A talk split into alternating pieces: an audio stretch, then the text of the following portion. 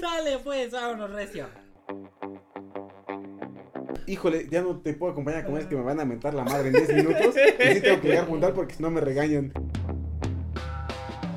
Quizás no lo podría haber demostrado, ¿no? Porque en Chalco, Ni, pues, ni llegado a la biblioteca, güey. Lo baleaban en la esquina.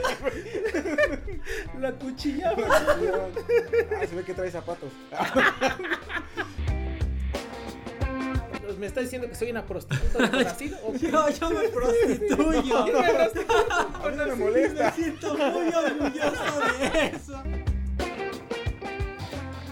Si en la primaria usara el compás, te salió cualquier figura menos un círculo. Si cuando elegiste tu carrera buscaste una que no tuviera matemáticas porque los números no son lo tuyo.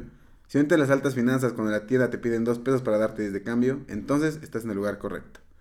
Seguramente has escuchado que las matemáticas están en todos lados, pero nunca has pedido un, octa un octavo panela. Cada semana, Miguel Serrano, Christopher Tejeda y yo, Eduardo Sánchez, te lo demostraremos por contradicción.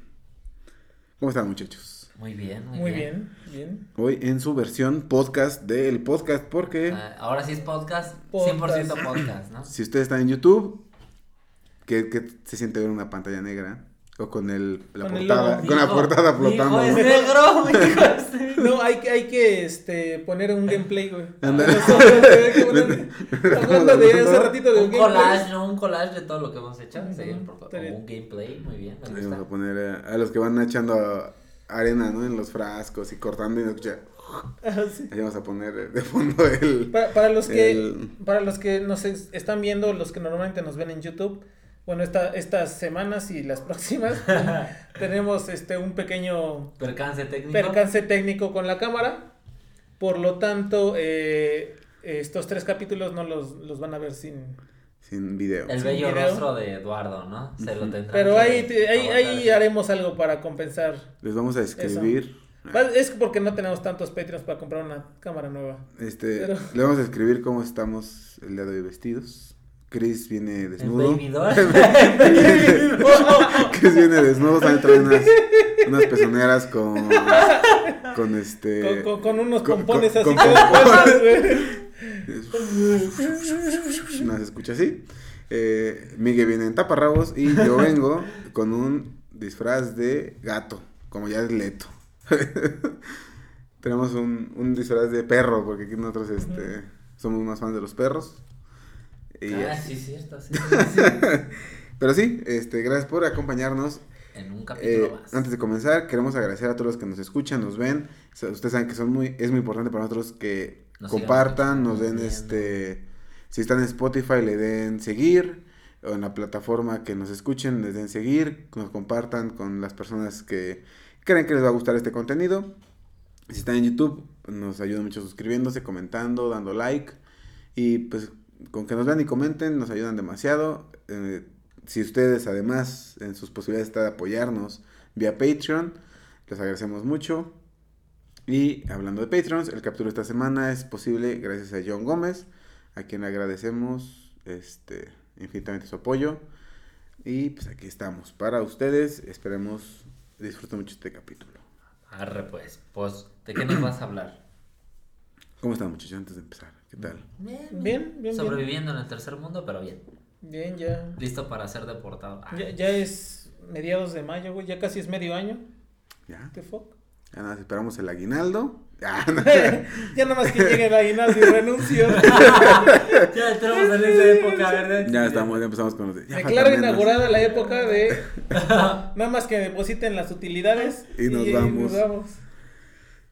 15 No, ni uno de nosotros recibe utilidades, No. ni uno de los tres, güey. Antes del 15 de Yo mayo soy becario, güey. Yo ni siquiera em- empleado. tiene que caerles utilidad. Si no, su empresa, que no sean pizzas. Ah, Antes no. del 30 de mayo. Antes del 30, ¿verdad? Tienen-. Pero bueno, aquí andamos. Y pues Ahora sí. comencemos con el día de hoy. Eh, actualmente hay una huelga de escritores que tiene paralizado todo Hollywood. Sí, sí, sí. Eh, La Nana Fine, güey, es la, la presidenta de... De los escritores está... No, no, los escritores del sindicato de actores, una cosa así, es la presidenta la Nana Fine y luego también ahí se va con los escritores a Estaba ¿A este marchar? Bob Odenkirk, Odenkirk, este, Bob Odenkirk de Better Call Saul, ¿no? Better Call Saul. Saul, Saul Goodman.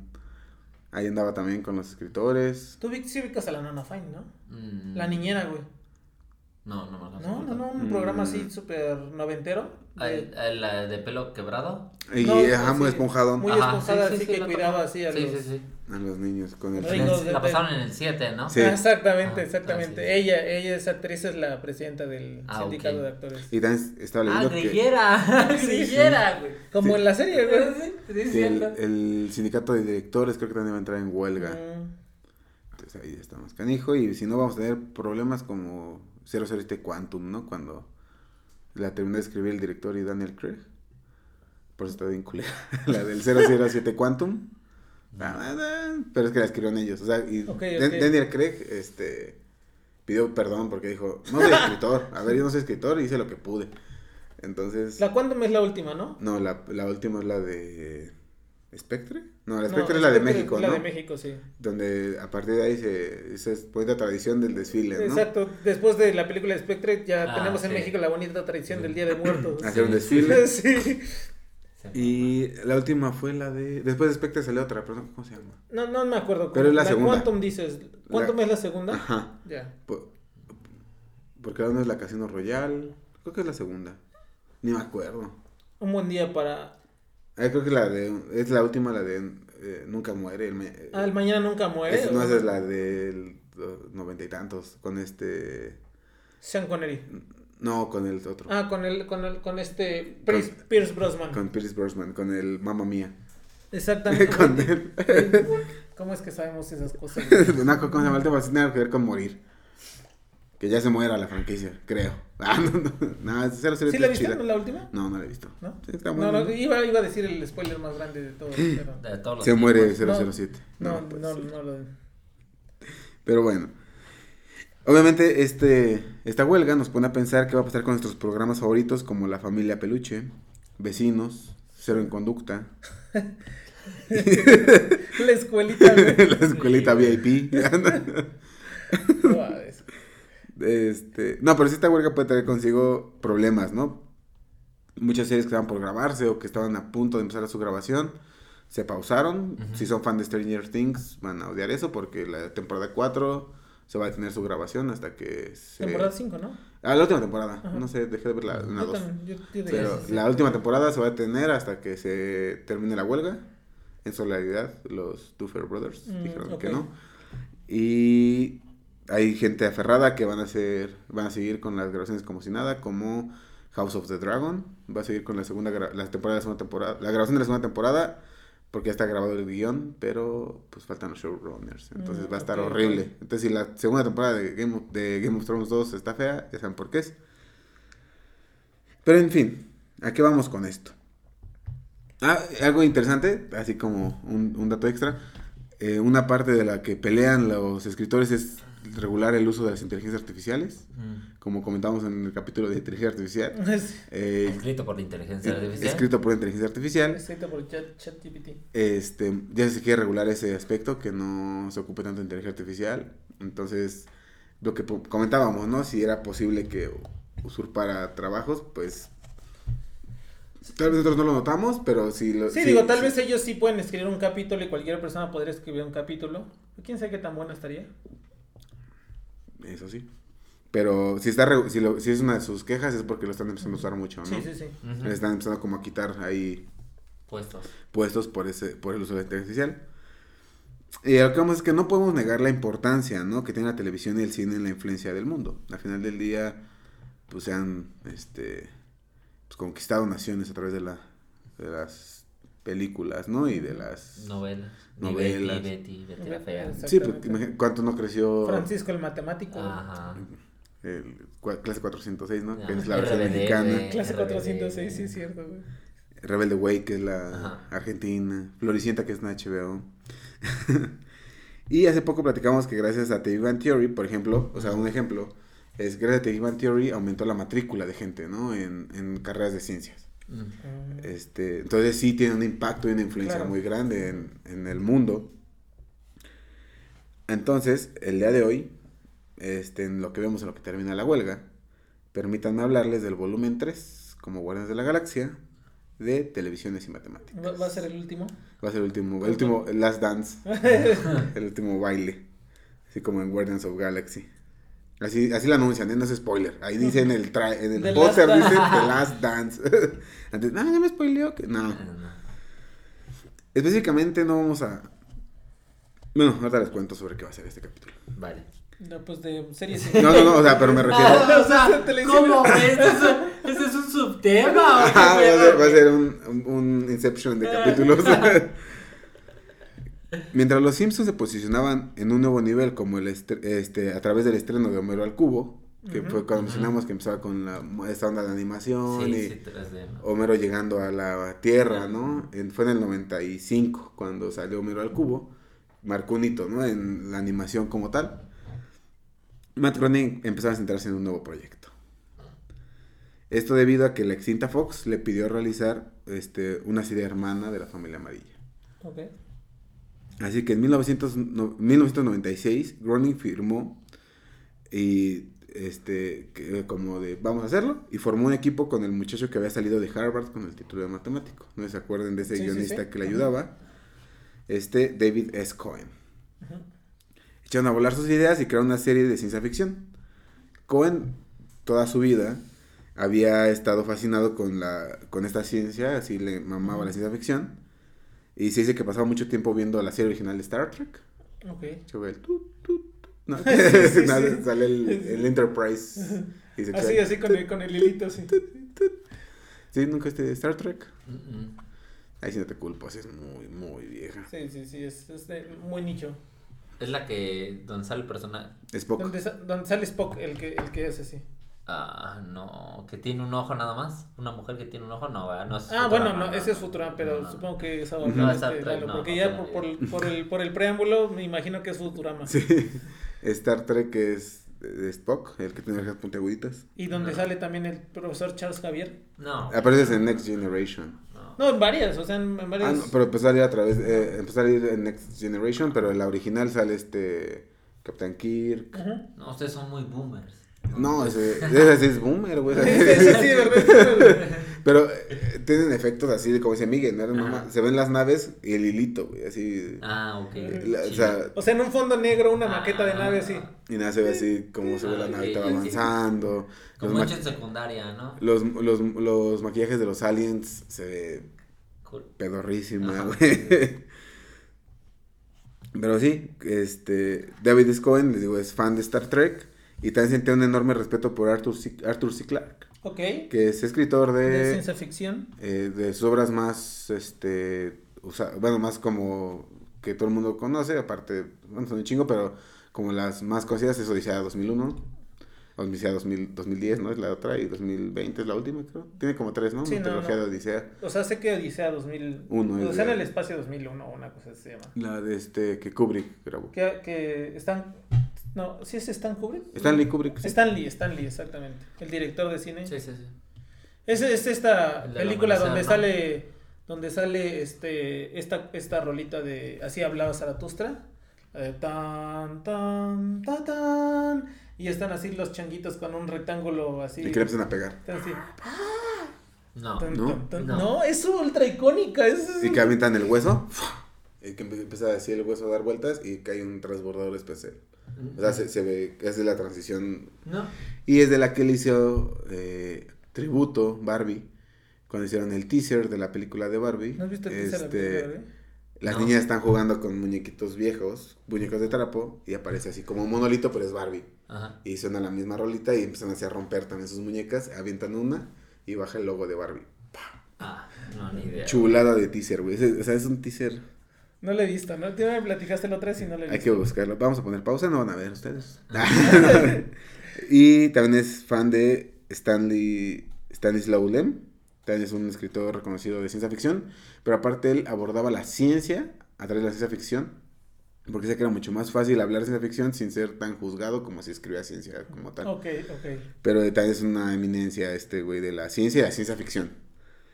Por lo que Cohen debía tomar la ciencia ficción en serio para poder crear una nueva se- serie. O sea, él no lo veía como, ah, ciencia ficción, podemos hacer cualquier cosa. No, o sea, él lo veía como algo muy serio. O sea, su, su pensamiento es, güey, vamos a hacer algo de ciencia ficción, hagamos algo bien.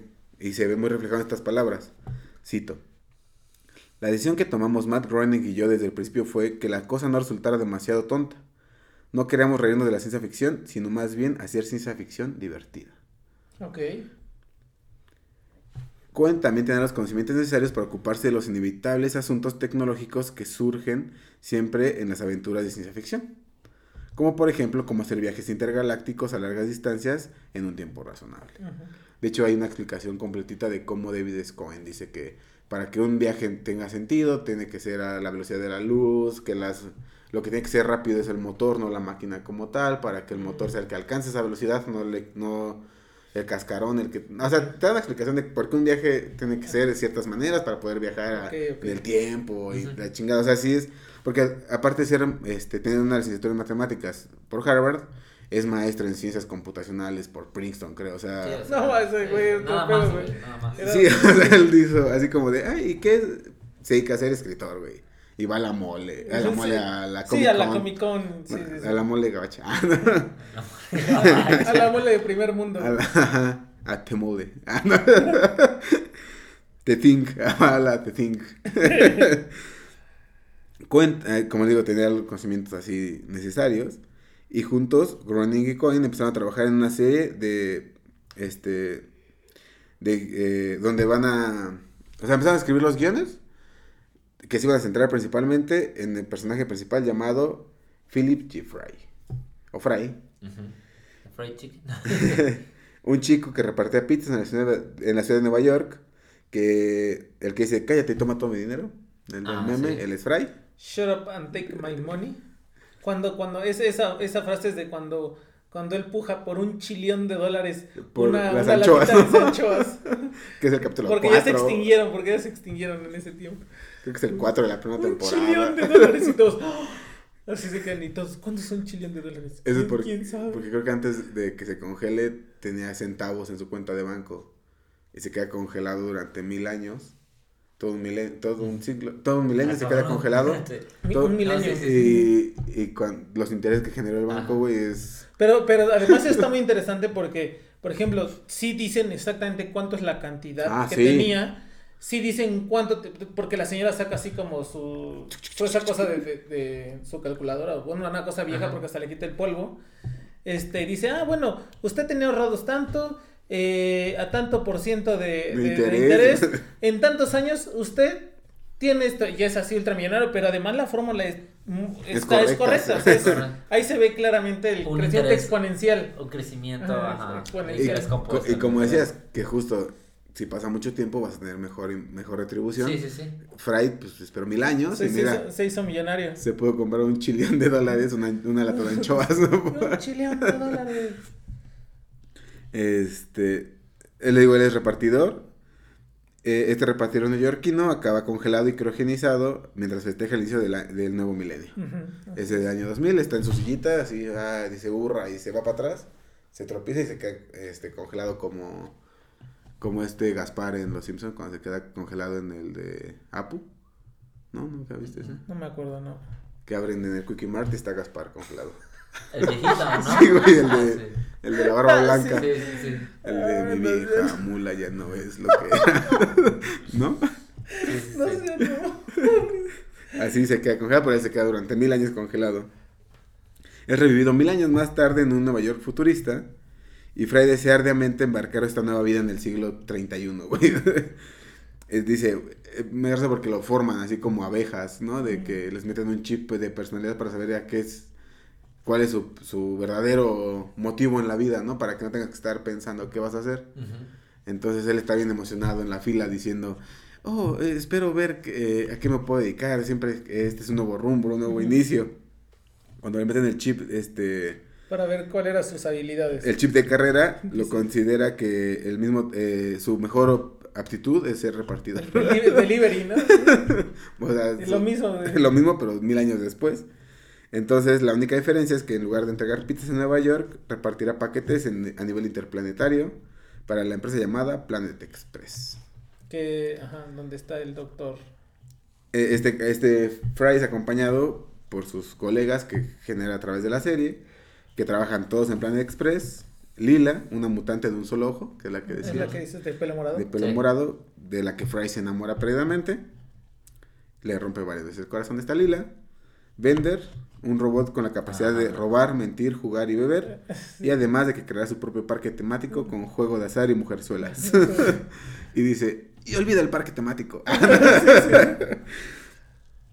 el profesor Hubert J. Farnsworth, que es el fundador de Plant Express. Ajá. Y además es un gran matemático. Ah, es matemática. ¿no? Sí, de hecho en una película, en la película Futurama, se dice que ha sido condecorado con la media Fields.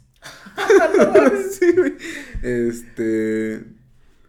Y aparte es el tatara tatara por 29, porque está tatara tatara tatara tatara, sobrino nieto de Fray. Sí, Ok. güey. Ese es su familiar más cercano. Sí, su familiar. Además, el único familiar vivo que, que Ah, le queda. tiene por ahí. 150 años. Sí. Este. Este. El- El profesor. ¿Cómo se llama? Hubert, ¿no? Hubert. Ajá. Pero si su tatara tatara. Le puse por 29, güey. Por eso es. Tatara por 30. Trata a la güey. 29 Es No, por 29. por 20. Ah, bueno, Sí, porque a la 29 29, sería. 29 veces Tatara. Ah, pues sí es. No, no. sí. No, no, no, no. no. No, es distinto, güey. Ya me estás haciendo eso una burrada. Eh, el doctor Jonah Zoidberg, Berg. el doctor alienígena de la empresa, y es como una langosta. Sí, es un caballo. Sí, sí. eh, Que tiene su. Este, Hermes Conrad. Sí. Pinches clichés, güey. Me acordé cómo habla este Hermes. Este, Es jamaiquino, güey, ¿no? Sí, güey. de. ¿Qué está pasando aquí? Güey. No mames. Todo lo que está mal actualmente. Es ex campeón del limbo olímpico. Ah, sí, ah, está bien chido. este. Y ese aparte el contador de Planet Express, güey. Porque está bien chido porque en un capítulo tiene que sobrevivir por, por esa madre, ¿no? Jugando limbo, ¿no? Jugando limbo. Hijo de la madre. Está bien Y chido. que luego trae sus shortcitos, ¿no? Así jamaiquinos, güey acá de flores, bien hawaianos. Está bien sí. Sus shorts con sus patines, güey. Sí, güey, no mames. Y Emi Wong, Ajá. es la becaria.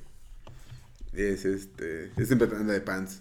Y luego hay otros personajes que Goku, bueno, Mario Castañeda le presta vida, ¿no? Al capitán, se me olvidó el nombre del, del Sí, ahorita me acuerdo. como de la Guardia Intergaláctica, ¿no? Y su compañero que es un marcianito todo enclenque, que está enamorado de Amy, ¿no? Eh, Que eh, son que sí novios, se ¿no? casan, sí se casan.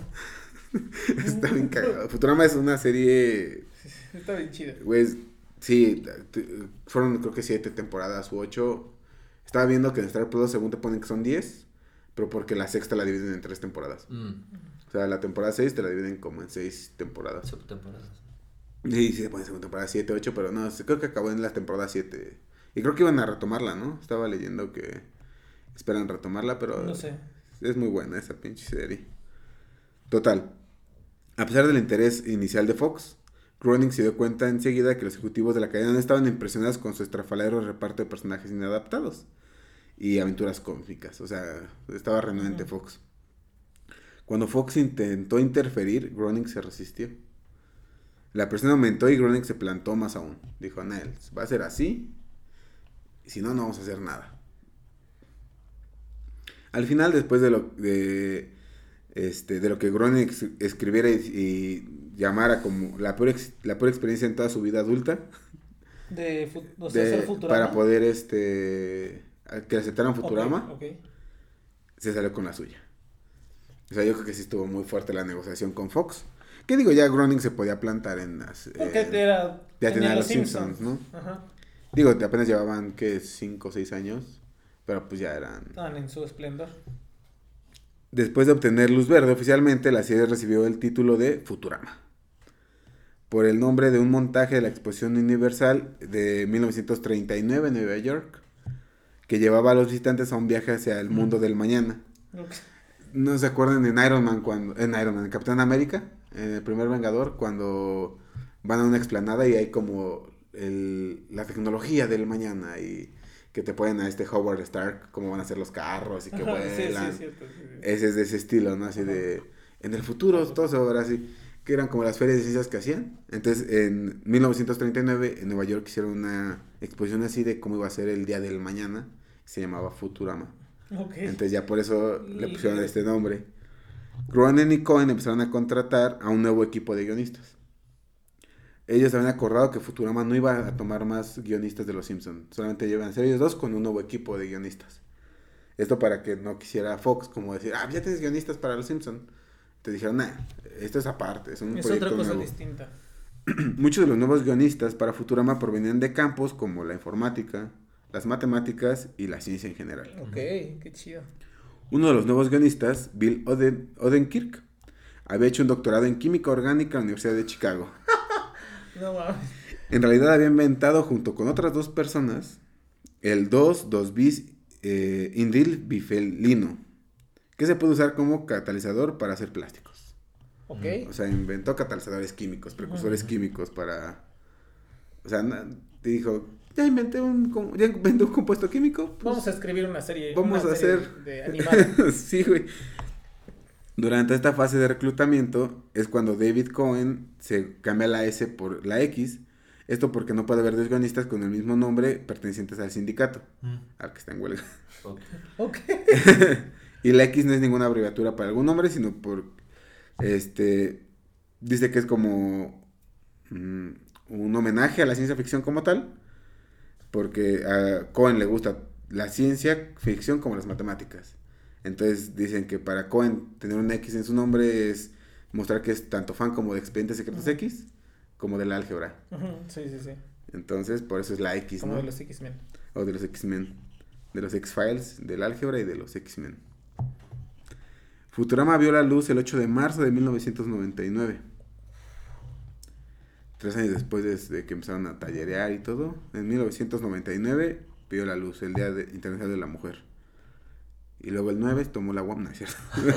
Aunque todo el mundo esperaba que esta nueva serie de ciencia ficción contuviese muchos hechos científicos, los espectadores más eruditos se quedaron impresionados por la enorme cantidad y calidad de referencias al mundo nerd. Porque aparte, este... Bueno, ahorita les, les comento esta parte.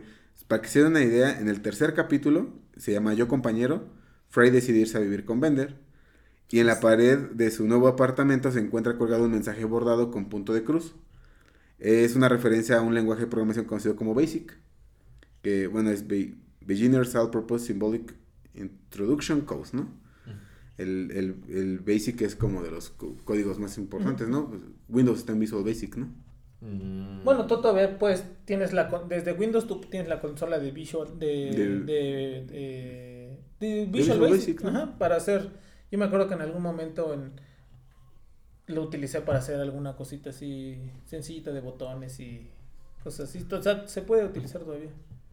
En, en la instrucción que les digo que tiene colgada en su, en su cuarto este vender, escribe Home Sweet Home, pero con un bucle. Dice 10, Home, 20, eh, Sweet. eh, las líneas que sigue se regresa a 10 para hacer Home, Sweet Home. Entonces, como nunca lo detiene, se hará un bucle infinito, ¿no? De Home, Sweet Home, Home, Sweet Home, Home, ok, Home. que vivían en, en- en el en el cuando en ese capítulo este Bender y Fry vive bueno Fry se va a vivir junto a Bender ahí en el en el closet no ahí están los dos así. Y entonces abre la ventana y está todo el departamento y dice y eso qué sí ese es esa es eh, la ventana incluida en el en el En en el el closet y entonces Fry se va a vivir al departamento grande y Bender sigue viviendo en el closet Está bien chido, güey. A lo que voy es, este...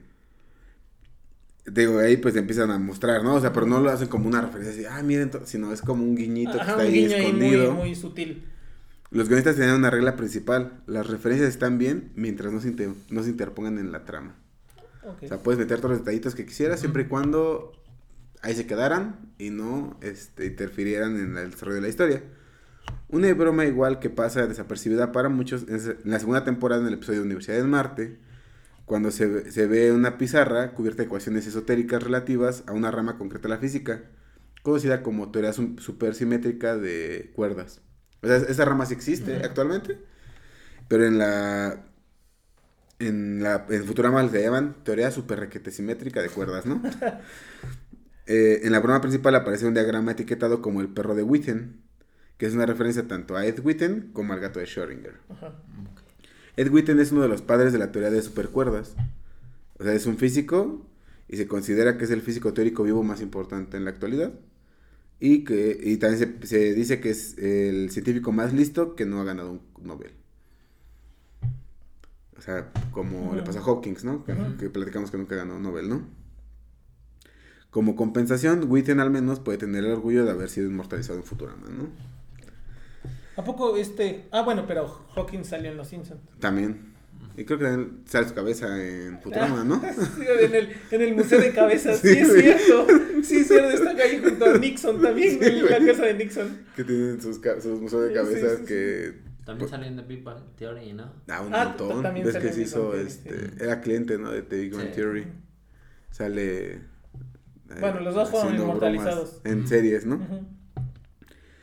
Eh, le- y este Erwin Schrödinger, este, ganó, el- ese ganó el premio Nobel de Física en 1933. Él se hizo famoso, todo, todo el mundo lo conoce por lo del gato, del gato de Schrödinger, ¿no? Este, ¿a qué va esto? Él se preguntó qué ocurría si en el interior de una caja de madera ponías un gato con un poco de material radioactivo y un mecanismo de envenenamiento que se pudiera disparar con un este, imprevisible deterioro radioactivo. O sea, ese es su, su cuestionamiento de, de Schrödinger. Y al cabo de un minuto se pregunta, ¿el gato está muerto o el gato está vivo? Si esta pregunta se le hiciera a los físicos del siglo XIX, muchos habrán dicho que el gato o está muerto o está vivo. ¿No? O sea, esa es la respuesta más obvia, ¿no? Una de las dos. Pero no sabemos cuál de las dos. O sea, Sí, sí, sí. esa es la respuesta más obvia en el momento. No excluyente.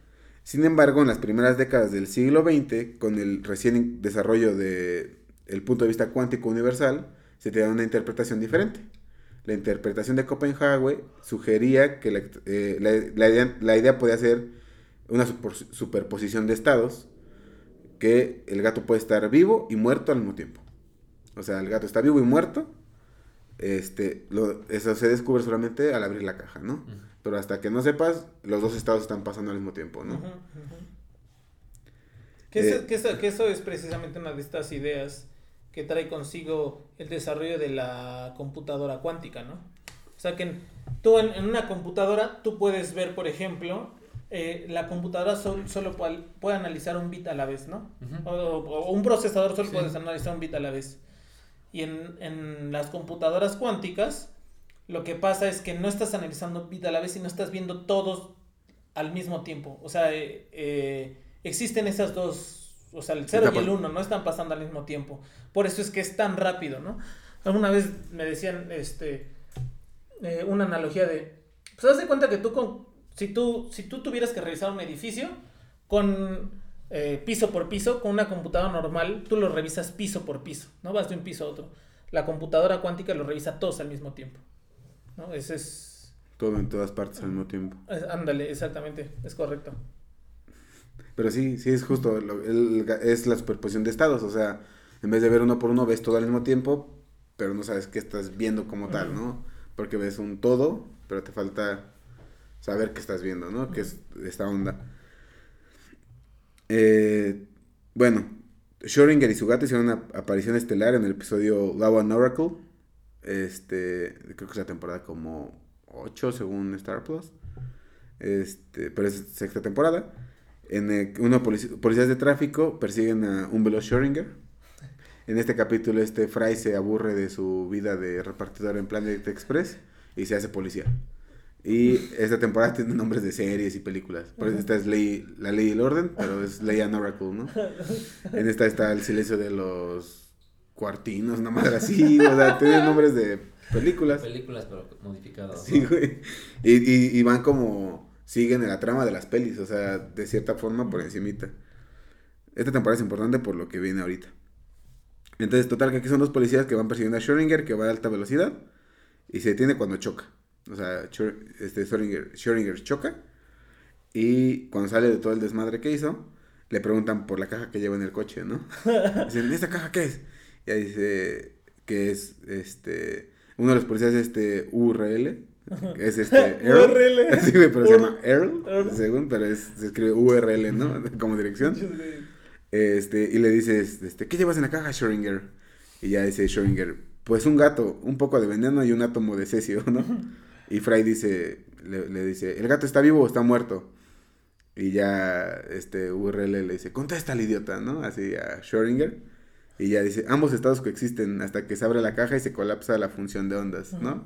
Ya, digo, tiene unos detalles, pinche Futurama, que... Científicos muy puntuales, ¿no? Entonces ya agarra a Fry y dice, eso dice usted. Entonces abre la caja y salta el gato y lo rasguña, ¿no? Empieza a atacar a Fry. Y ya dice, este, URL. URL. También hay un montón de drogas aquí. la caga tenía átomo, un gato y drogas, este. Está, güey, no, es una joya esa serie. Eh, también tiene una, por ejemplo, hay una referencia, un capítulo totalmente enfocado a, se llama La ballena espacial, en español, en inglés se llama Mobius Dick. No, Mebius. también, la banda de Mobius. Ajá. Ajá, es, justo alu- a- es una alusión a Moby, Ah, Moby Dick y la cinta de Mobius. Ajá. Eh, porque esta, eh, Lila se obsesiona con esta ballena que habita en el tetraedro de las Bermudas. Que justo es el triángulo de las Bermudas, pero... Pero en tercera dimensión. Ah, Entonces esta, esta ballena los hace experimentar la cuarta dimensión. ujú. Entonces se llama Mobius Dick. Sí. También hay Qué chido. este... O el, mejor me callo. ¿Cuál, güey? No, no, sí, sí. Por la palabra. Mo- Dick. Eh, también tienen unas carreras en cintas de Mobius. Ok. Ok. Entonces quieren llegar primero a la meta y choca Fry con Lila porque pues, la, la cinta de Mobius es la misma Solo, cara. tiene, solo tiene un lado. Entonces cuando van acelerando chocan. Y también tienen guiños muy, muy sutiles como en una estantería se ven cervezas Klein. Ah, que son cervezas que dentro de botellas de, ajá, Botellas de Klein. Sí, botellas de Klein, qué chingón. Una botella no, de Klein no es que... queda claro cuál es la parte de adentro y la parte de Exacto. afuera. No, no, de hecho, no es como la cinta, es la de Moebius. O sea, no tiene parte de adentro ni parte de afuera, afuera. solo una. Entonces, justo ahí parece que se ve liquidito según entra la botella de Klein. Que es, también es un, to- todo, esos son aspectos topológicos, ¿no? Son figuras Ajá. topológicas que no tienen, como dicen, ni adentro ni afuera, la cinta movie solo tiene una sola cara.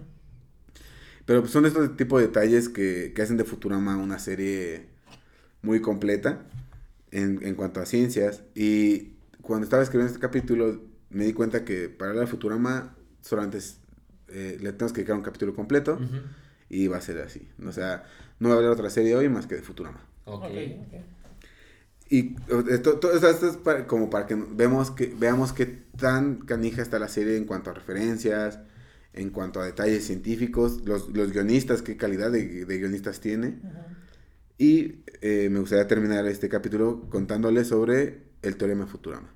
Ok, teorema. El teorema de Futurama. Ok. ¿Es como una versión del de Sheldon, acaso? Eh, eh, sí, pero ahorita vas a ver. O sea, échale, sí, échale. sí fue más allá. O sea, Sí. este, este, este resultado... El de Sheldon más bien fue el del... de Una los- conjetura Sí existen de- primos de Sheldon, ¿no? Ajá. La conjetura y ya se probó, ¿no? Sí, que, que, no existen primos, que el único primo de Sheldon es el, El que él dice, el 73. 73, sí. Eh, pero ese es este, ese fue una conjetura que se dio y todo. Este sí es genuinamente un teorema, pero ahorita vemos el por qué se, se, se llama así o es de Keller, creo que es eh, teorema de Futurama o Keller. Pero vemos por qué. ¿Recuerdas que les conté que el profesor Hubert este, era un genio matemático y que había sido premiado con la medalla Fields, ¿no? El profesor habla habitualmente de sus ideas matemáticas en sus cursos llamados la matemática de los campos de neutrinos cuánticos. Esto porque él es un profesor titular en la Universidad de Marte, güey. sí, sí, es cierto. Sí, o sea, es así, uff, No, sí. En, en lugar de estancarse, este, Fensworth ha utilizado su posición de titular para ir a este, picotear en otras áreas de la investigación. Sea que además de ser matemático, también es un gran inventor. Sí, exactamente. Que, que de hecho se burlan de sus inventos del... De todo le hacen burla siempre, ¿no? Sí, pero, porque, porque en una, en una reunión de todos los profesores, está el profesor, el que es el, como el enemigo de- del profesor, ¿no? Y dice, ¿y qué nos traes hoy?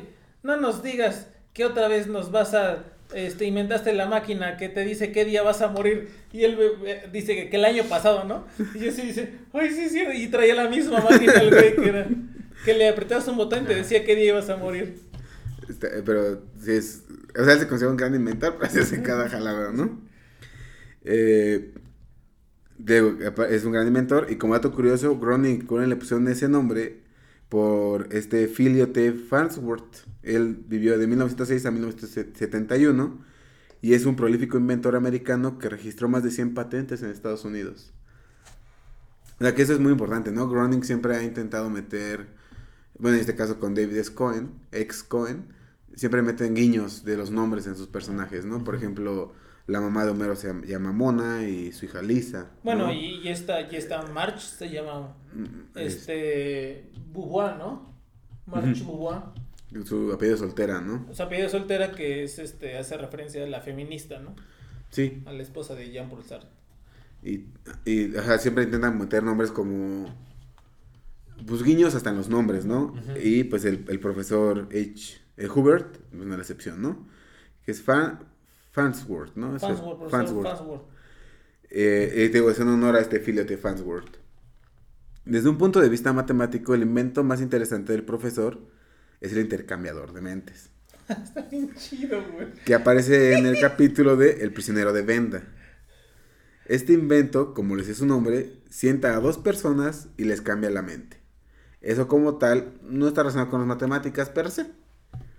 Pero para arreglar el desmadre que hacen cuando empiezan a cambiar todos de Está mente, bien chido eso, sí. eh, porque aparte lo hacen de manera irresponsable, es cuando las matemáticas entran en acción. O sea, por eso te digo, ahorita vamos a ver esta... No, este, este- ¿Vas, a- vas a explicar más o menos de qué Sí. va, va- Ah, de qué va tanto el cambio El- el- como... exactamente, sí, el- porque eso es lo interesante, ¿no? De, de cuando se cambian las mentes, porque si hay un pedo, o sea, se van a, creo que a Bender le cambian la mente, ¿no? O aquí Ahora te, ahora ah, digo cómo se cambian las mentes, porque no hacen un desmadre, es una orgía mental literalmente, Está bien ¿no? chidísimo, está muy chido.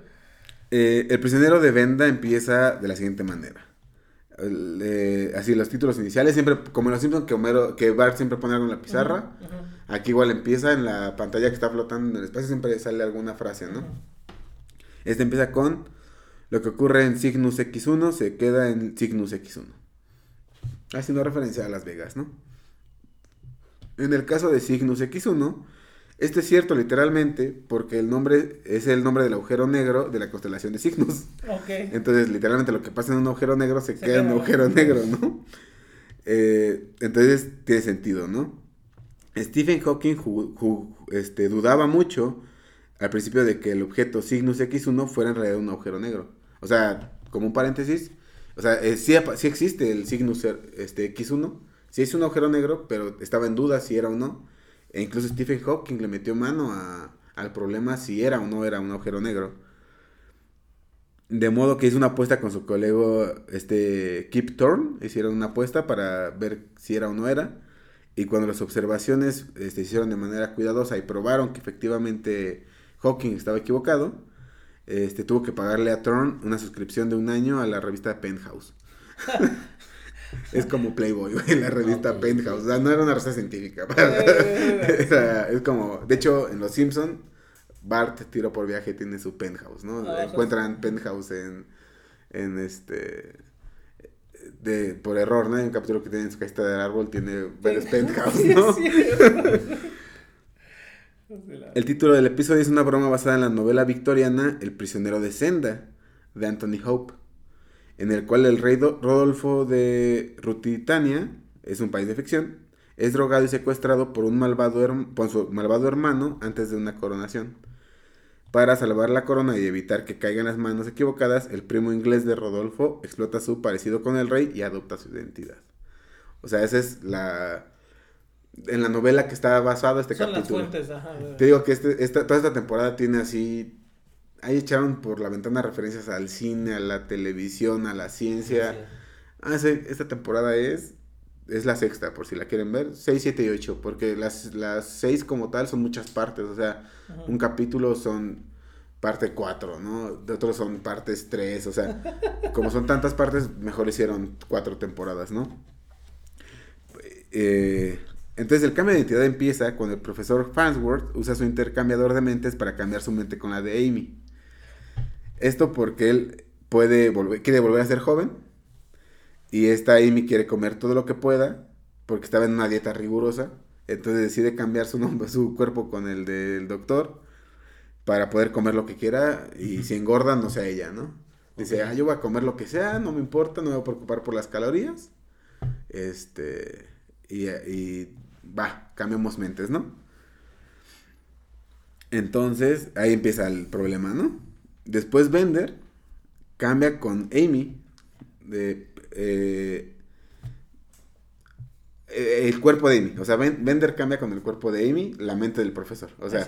Amy tiene la mente del profesor y cambia con, e- con este Bender. Entonces ahora Bender tiene, el cuerpo de Bender tiene el- la mente del profesor y el cuerpo de Amy tiene la mente, Mente de de Bender. Bender, exactamente. Eso permite a Bender cometer un robo seduciendo a los guardias. Mientras que el, el profesor acaba uniéndose a un circo de robots. Y ahí o sea, se vuelve... hay diagramas que tienen que explicar este capítulo de cómo cambian las mentes, porque sí se empieza así... Ah, Sí, sí, sí, empieza a hacer un pinche cambio, pero para que se den una idea, el primer cambio queda así. El profesor cambia con Amy. Amy cambia con Bender. El profesor cambia con Lila. O sea, los cuerpos. Estoy diciendo cómo cambian los cuerpos. Ajá. El, el- el profesor que tiene la mente de Amy cambia con Lila. Amy con un cubo de Fansworth, que es como un bote. Fry con Sorber. Lila con Hermes. Y el cubo con el emperador Nicolai 27, güey. Porque un emperador y cambian de mentes porque quiere cambiar de mentes el emperador Nicolai. Sí, solamente hay siete cambios en total a lo largo de la serie. Ya, ya, ya, me, ya me acordé que va este güey que dice, pero solo necesitamos, ¿no? Sí, Sí. que alguien dijo, ¿no? Y el problema es, luego, seguirle la pista. Este, entonces hay diagramas así como para entender la rayuela. Igual aquí hay diagramas para que le entiendas a los cambios que hubo en las mentes. Y a medida que, o sea, ya se desarrollan este, detalles como el de Bender, te robando y todo haciendo así sus desmadres. Pero a medida que llegamos al final y ya todo el mundo se aburre de, eh, de los cuerpos nuevos y quieren volver a su cuerpo original, existe un problema. Que no se puede cambiar la mente con dos cuerpos que ya han cambiado mentes entre ellos. O sea, si yo cambio mente con Miguel, O sea, tendrías que pasar por... Por un mí, tercero para llegar a para que Miguel. yo se la cambiara Un pivote, Ajá, exactamente. ok, ok. exacto, si, si, si Miguel y yo cambiamos mentes, ya no podemos volver a sentarnos y, Sí, es y regresar como, a mentes. regreso, si no. Eh, ¿De tenemos que un- ¿Cómo puedes hacer para regresar sin haber cambiado con la misma persona? sin pasar por el punto dos veces, ¿no? Ujú. Ese es el problema al que se enfrentan, ese es un teorema de grafos, de, de grafos. Y sí, sí, sí. Pero no tenía solución como tal. Ahorita, porque ahí va, mira. Entonces es el problema, ¿no? Eh, una vez que dos cuerpos hayan intercambiado su mente, el intercambiador de mentes no puede realizar un segundo cambio entre ese mismo par de cuerpos. El fallo en el intercambiador de mentes fue introducido por los guionistas para hacer más interesante la trama. Sin embargo, alguien tuvo que encontrar una forma de superar esa barrera para llegar a un final feliz. Y la responsabilidad recayó en Ken Keller, el guionista jefe de ese episodio. Se dio cuenta de que una forma de solucionar el problema será introducir nuevas personas al escenario, personajes que pudieran proporcionar caminos diferentes para que la mente del profesor y la de todos los demás volvieran a sus cuerpos correctos. O sea, pues era fácil, ¿no? Como dices, pues meto 50 personas más, no pasa nada, cambiamos, cambiamos, cambiamos y regresamos a tu personaje original. Claro. Pero ¿qué pasó aquí? Keller intentó centrarse en el problema de una manera más general. ¿Cuánta gente nueva es necesaria para resolver el enredo mental? O sea, ya dijo, bueno, si meto una por cada persona, pues no pasa nada, ¿no? Que se va de puentecito y ya. Pero dijo, "Mm, ¿y si lo complicamos o si lo vemos un poquito más a fondo? Cuando empecé a explorar el problema, Keller no tenía ni idea cuál podía ser la respuesta. Y se quedó pensando si existe una relación entre las personas nuevas con el número de personas que participaron en el ecuador mi- mental. Si era así, quizá el número de gente nueva sería directamente proporcional al tamaño del grupo. O quizá el número de personas nuevas crecería exponencialmente en relación al tamaño original. Entonces, dijo, ¿habrá algún número mágico de personas nuevas que pudiera arreglar cualquier grupo este, de confusiones? O sea, dijo, hay un número, así, existe una cantidad exacta. Ujú. Encontrando la respuesta resultó un desafío significativo, incluso para alguien que tiene un doctorado en matemáticas aplicadas. Ese cuate tiene un doctorado en matemáticas. Este, este Ken Keller tiene un doctorado en matemáticas aplicadas. Entonces Keller consiguió hallar una prueba fiable que le daba el resultado innegable. Concluyó que bastaba con introducir solo dos personas para desenredar este, un caos de la mente de cualquier magnitud. O sea, no importa cuántas tengas, el, mínimo de personas que necesitas son dos. Con dos desenredas cualquier problema de la cantidad de gente que sea. Sí, güey. Pero ahí te va, eso no es todo. eh, mientras esas dos personas se utilizan, eh, bueno, tienen que hacerse de manera correcta, ¿no? O sea, nada más es decir, dos y no, sino tienes que hacer una... Así hay una cierta ruta, pero, o sea, con esos dos garantizas que, sí. que Todos van a O sea, regresar a su lugar Pensándolo original. así, o sea, el que tú decides de por cada, por cada dos, agregas uno, es válido, Ajá. pero no es el mínimo, ¿no? Exacto. No es el óptimo, puedes- sí. es- no es el óptimo, puedes encontrar otro que sería con solamente dos. O sea, como decir, la mínima cota inferior Ajá. para que tengas Ajá. surtido son dos. No importa la cantidad de personas que sean, con dos la armas. Ok. Eh, digo, mientras sea de forma correcta, se vale. La prueba de Keller, que es algo técnica, ha, este, se ha convertido, se llama actualmente teorema de Keller o teorema de Futurama. Porque lo hizo para el capítulo nada más. Ajá. O sea, él hizo la, la teoría para el capítulo, güey. No mames. La respuesta al problema la dan Capítulo más teorema, ¿no? Sí. sí, güey. La respuesta al, eh, al problema la da Sweet Clyde Dixon y Ethan Bubblegum Tate. Dos jugadores de baloncesto de los Globetrotters. sí, sí, los Globetrotters. sí, Homeworld, ¿no? Sí, sí, sí. Eh, los Globetrotters son los que hacen mucho baloncesto de fantasía. Pero Sí, lo- Ah, que, sí. que hacen, que hacen las clavadas, Sí, sí, que sí. hacen así, que, que burlan a las personas, que lo guardan Sí, en su ropa y estos. porque en, eh, en este futuro, aparte de ser este... eh, Jugadores de básquetbol. de ser los mejores jugadores de baloncesto, también son grandes matemáticos Ajá, y son- científicos. exactamente, porque son científicos. O sea, su, su requisito para entrar a los Globetrotters es ser grandes matemáticos o científicos y aparte ser eminencias en el baloncesto. Eh, Bubblegum este, Tate es profesora adjunto de física en la Universidad este, de Marte. sí, güey. Y aparte es este profesor de física aplicada también en la Universidad de Marte, según, ¿no? Y, y para resolver el problema, este, Sweet Clyde declara, resumiendo, por mucho que haya cambiado su cuerpo, pueden restaurar usando dos jugadores suplentes y procede a redactar un esbozo de la prueba en una pizarra verde fluorescente. Así hacen todo el problema, dice, se necesitan dos, como dice Miguel, y empieza a escribir todo así, las ecuaciones en, en una pizarra así galáctica según el pedo. Pues ahí te va. Lo que escribe sí es la demostración del teorema. Y es la única publicación que hay pública de la demostración del teorema. O sea, es una demostración hecha en un capítulo de Futurama. güey. Sí, güey. Nunca escribió el paper ni nada, pero sí es correcto. Sí, güey. El trabajo de Keller también ha inspirado una investigación sobre el tema del cambio de mentes que se publica, se publica en American Mathematical Monthly, cuyos autores son Ron Evans, Lil Awan y Tuan Huygen de la Universidad de San Diego, California. El artículo se llama El teorema de Keller y productos de distintas transposiciones y se ocupa de ver cómo desenmarañar cualquier situación de cambio de mentes de la manera más eficiente. O sea, lo están haciendo como un problema de optimización. Keller ha decidido no publicar su propia investigación sobre cambios de mentes.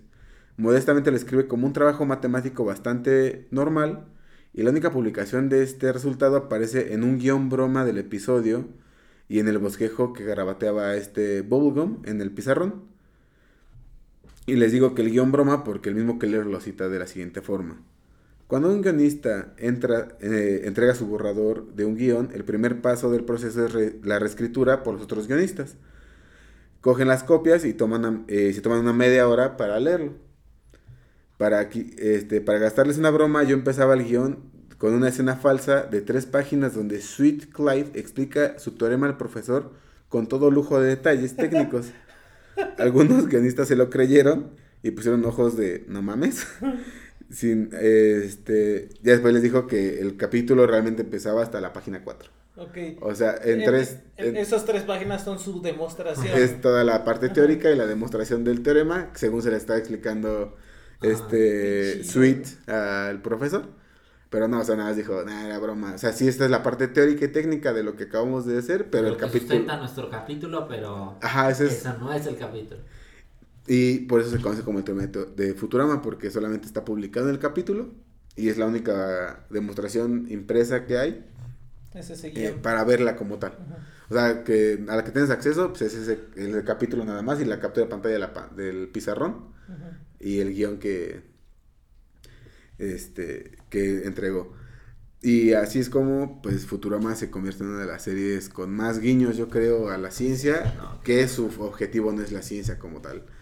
Eh, entonces, pues, es el capítulo de hoy. Simplemente, digo, hay muchísimos guiños más. eh, aplican criptografía en sus capítulos. Hay, este, guiños de científicos. Pero de lo más como cabrón que hay, pues es su teorema, literal un teorema hecho para un capítulo, para que el capítulo tenga sentido. Y los otros detallitos más que les conté y pues ese es el capítulo de esta semana. Estuvo, estuvo chido, me gustó. Muy intenso, me, me muy, dieron... in- muy intenso para mí porque, güey, eh, sabe- conozco esa serie de que el vi así de reojo, pero no porque... A mí me gusta. Eh, de hecho, nosotros tenemos o sea, todas los- las temporadas en discos cuando salieron, ¿no? O sea, digo, ahorita ya no se usan los discos, se utilizan los discos, pero ahí están nuestras reliquias. ¿no? Que aparte son ediciones muy chidas, ¿no? Están Porque bonitas. Una es la causa de Bender y otra creo que es Lila. Están este, también así como metálicas y todo, está bonitos. Como los Simpsons, sacan temporadas muy chidas también. Bueno, cuando sacaban las temporadas las sacaban en ediciones. Ediciones bonitas. Pero sí dan ganas de volver a ver Futurama o empezar a verla. o sea, si vi, Betty- si vi Betty la Fea que no vea Futurama, estoy de acuerdo, estoy de acuerdo. Pero sí, pues muchas gracias por escucharnos. Espero les haya gustado. Y pues, ese es Los invitamos a que se suscriban al canal, escuchen. sus redes sociales, muchachos. A mí me encuentran en YouTube como Matt Wammer. Ahí me encuentran en todos lados como Amiga Más. Me encuentran en todos lados como Edo Un Humano Más. Al podcast lo encuentran en todos lados como arroba por contradictio. Si estás en YouTube o en tu plataforma de audio favorita, dale seguir, me gusta, suscribirse, compartir. Nos estamos viendo la próxima semana. Vean Futurama.